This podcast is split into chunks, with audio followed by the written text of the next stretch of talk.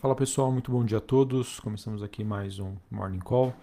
Nesta segunda-feira, dia 13 de setembro, eu sou o Felipe Vilegas, estrategista de ações da Genial Investimentos. Bom, pessoal, olhando aqui para os principais ativos de risco, a gente teve é, uma noite um pouco mais agitada lá nos mercados asiáticos. Isso porque as ações de tecnologia acabaram caindo depois da notícia de que autoridades estão tentando desmembrar o Alipay, né, do Ant Group, e isso acaba provocando aí mais uma rodada é, de medo de, por parte dos investidores frente à ofensiva que já acontece há algum tempo é, do governo chinês em relação a algumas empresas privadas, alguns setores lá na China. Então, mostrando aí que o mercado ainda deve per permanecer bastante volátil por lá. É, então, por conta disso, a gente teve uma, uma queda da bolsa de Hong Kong, caindo 1,5%.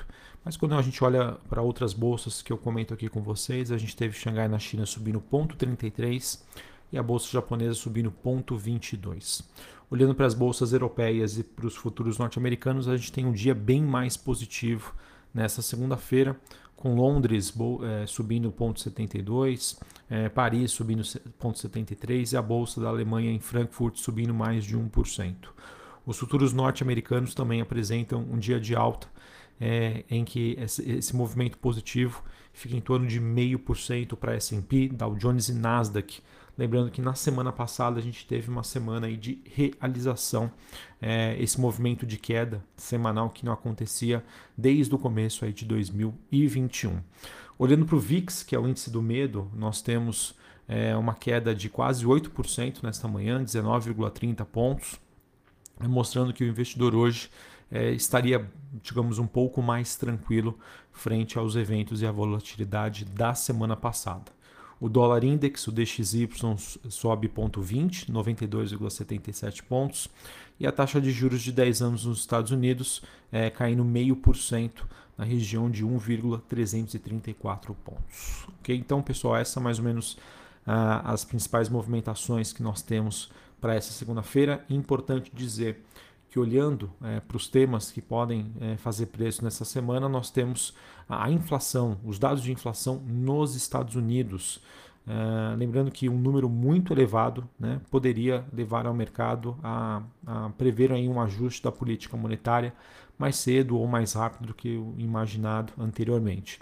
Esse número da inflação americana será divulgado amanhã, terça-feira, dia 14 de setembro, às nove e meia da manhã, horário de Brasília. A mais recente declaração de um dos membros do Fed, que é o Patrick, que é o Fed, o Fed da Filadélfia, ele disse que apoiaria a adoção de um processo de redução gradual dos estímulos mais cedo ou mais tarde. Então vamos acompanhar o mercado que acompanha é, esse, esse processo de normalização monetária nos Estados Unidos, que já foi anunciado há algum tempo.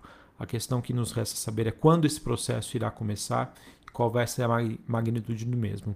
E no meu entendimento, com os dados referentes ao mercado de trabalho que acabaram vindo mais fracos do, do que o esperado, é, de certa maneira impactados ainda pela terceira onda da Covid-19 é, nos Estados Unidos, é, esse, o, os dados de inflação realmente eles podem ser um divisor de águas frente aí o que o mercado talvez precifica hoje, espera de próximos passos para o Banco Central norte-americano. Então, super importante nós acompanharmos amanhã, a partir das nove e meia da manhã, esses dados de inflação.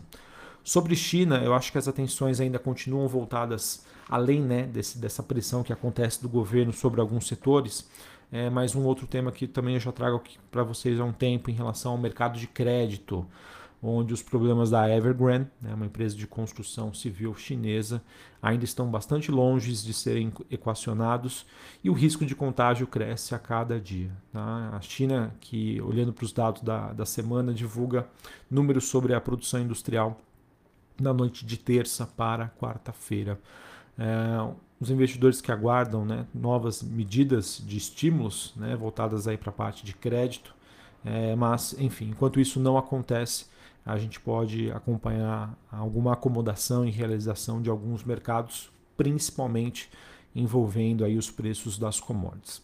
Em relação a esse problema de crédito, pessoal, da Evergrande, é aquilo que eu venho já comentando com vocês.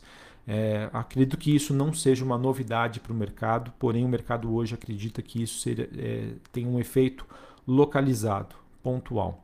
É, só que se de alguma maneira né, isso acabar contaminando outras empresas, outros setores, é, olhando para o efeito manado, efeito cascata, é, isso poderia ser um evento negativo que poderia pressionar é, as ações de maneira global. Então não tem como dizer se isso realmente vai acontecer, quando vai acontecer. É um evento que temos que é, ser monitorado e, obviamente, ficar atento para eventuais mudanças rápidas que poderiam acontecer no mercado e prejudicar aí, é, os investimentos como um todo. Voltando sobre a questão das commodities, é interessante a gente observar nessa manhã que nós temos, é, olhando para os metais industriais negociados na Bolsa de Londres, uma queda de 0,11 para o cobre, uma queda de 2,5 para o níquel e o minério de ferro, né, também que apresenta uma forte baixa nesta manhã. Ele que opera ali próximo da região dos 122 dólares a tonelada seca. Lembrando que é, em meados de julho, né, o minério de ferro chegou a superar a marca de 200 dólares a tonelada seca. E esse movimento do minério de ferro, bem como outros metais, ainda continua sendo impactados pelas políticas do governo chinês, é, que tem por objetivo de diminuir a produção e o consumo do material, visando aí os seus cumprimentos de metas ambientais.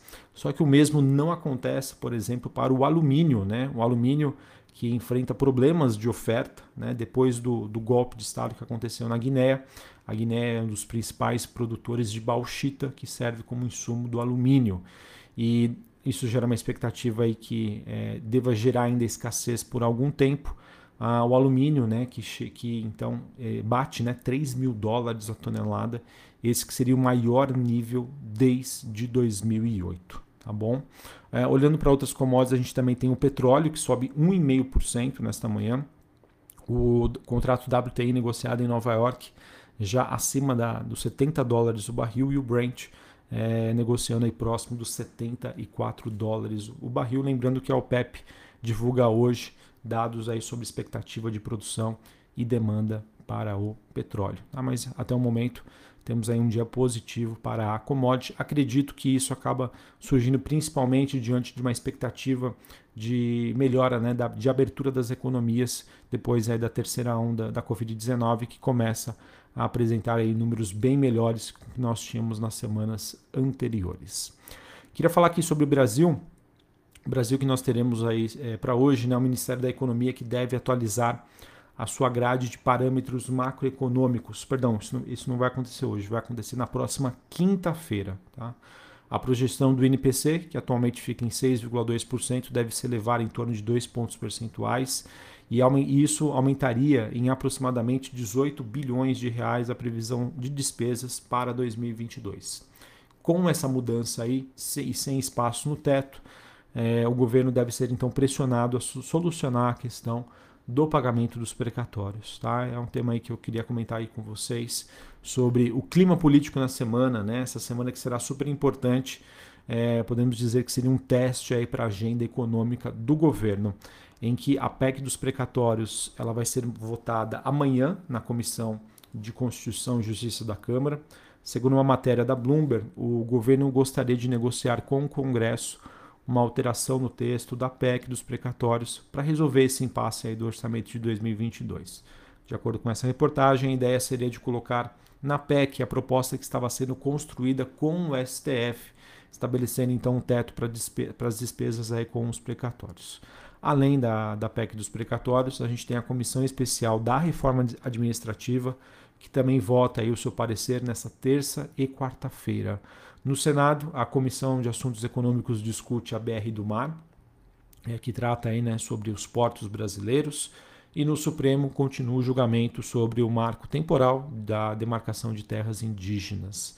O Banco Central também começa hoje a acolher depósitos voluntários remunerados Lembrando que essas medidas já haviam sido anunciadas para a resolução 129 do Banco Central em 19 de agosto, quando o Banco Central dizia na época que essa medida visa atender a necessidade de ampliação e aperfeiçoamento aí dos instrumentos de política monetária atualmente em uso aqui no Brasil. Bom, pessoal, é, sobre essa questão Brasil, acho que essa semana então acaba sendo super importante depois de semanas anteriores que nós tivemos um aumento da temperatura em Brasília né, muito grande. É, e na semana passada, principalmente, nós tivemos é, manifestações que aconteceram no dia 7 de setembro é, pró-governo, que é, acabaram chamando aí, é, mostrando né, a sua força. Em contrapartida, nós tivemos ontem né, manifestações pró-impeachment que acabaram não, não mostrando aí grandes relevâncias e já existem aí diversas, entre aspas, né, justificativas para que, que esse movimento acontecesse né, e, e que houvesse essa surpresa para baixo. Enfim, pessoal, acho que mais do que isso, né, mais do que as manifestações, eu acho que é, vai ser super importante o mercado entender como essa agenda dessa semana envolvendo temas tão importantes, aspectos precatórios, reforma administrativa, reforma tributária, se haverá ou não um avanço destes temas. Ah, qualquer sinalização de avanço deve mostrar para o mercado de que as coisas, né, o clima em Brasília poderia estar melhor e isso seria o suficiente para a gente ver o mercado brasileiro se destacando frente aos, frente aos mercados globais. Tá bom? Então, é, se fosse tentar resumir a semana em possíveis movimentos, os, os eventos mais importantes, sem suma de dúvida, é divulgação de inflação nos Estados Unidos, passando o norte para o mercado em relação à política monetária nos Estados Unidos e aqui no Brasil, como vai se dar essa agenda econômica que, sem sombra de dúvida, é algo super importante é, para que a gente consiga, se a, né, a depender do sucesso, é, a gente consiga ver uma melhora aí dos nossos ativos. Uh, para eu encerrar aqui falando sobre o noticiário corporativo, nós tivemos uma reportagem né, na, na, Bloomberg dizendo que, em continuidade ao plano de privatização da Eletrobras, uh, o governo editou um decreto para criar uma estatal, a ENBPAR, essa nova empresa pública seria responsável para assumir a Eletronuclear e a Itaipu Binacional. É, esse movimento que é importante é mais um passo aí é, no avanço aí da privatização da Eletrobras. Também tivemos a diretoria do BNDES aprovando a suspensão temporária de pagamentos do serviço da dívida de operação de apoio e a investimentos em geração de energia elétrica. Essa medida que abrange um conjunto de 26 projetos elegíveis no momento aí em que o país enfrenta essa grave crise hídrica. E tivemos também no final de semana a Via, né, a antiga Via Varejo, aprovando a emissão de um bilhão de reais em debêntures. E essa, essa emissão será dividida em três partes, é, sob o sistema de, entre aspas, né, vasos comunicantes, em que cada tranche é, terá proporção que seja apontada como mais interessante pelo coordenador e líder da oferta. Essa notícia aí que acabou trazendo diversas opiniões é, para o mercado né, em relação a se isso seria positivo ou negativo. A minha opinião, pessoal, é que é, a, uma emissão de dívida não necessariamente ela muda a estrutura, a alavancagem da empresa. Está muito mais relacionada aos prazos que a companhia tem. Então, se de certa maneira, após essa emissão, né, mesmo ela ficando, digamos, mais alavancada, mas com prazos melhores né, para honrar estes compromissos, eu acredito que isso aí poderia ser positivo. Beleza? Bom, pessoal, acho que era isso que eu tinha para trazer para vocês. Vamos acompanhar então a inflação dos Estados Unidos e como anda a agenda, como poderia andar a agenda de reformas aqui no Brasil, eventos aí super importantes. Um abraço a todos e até mais. Valeu!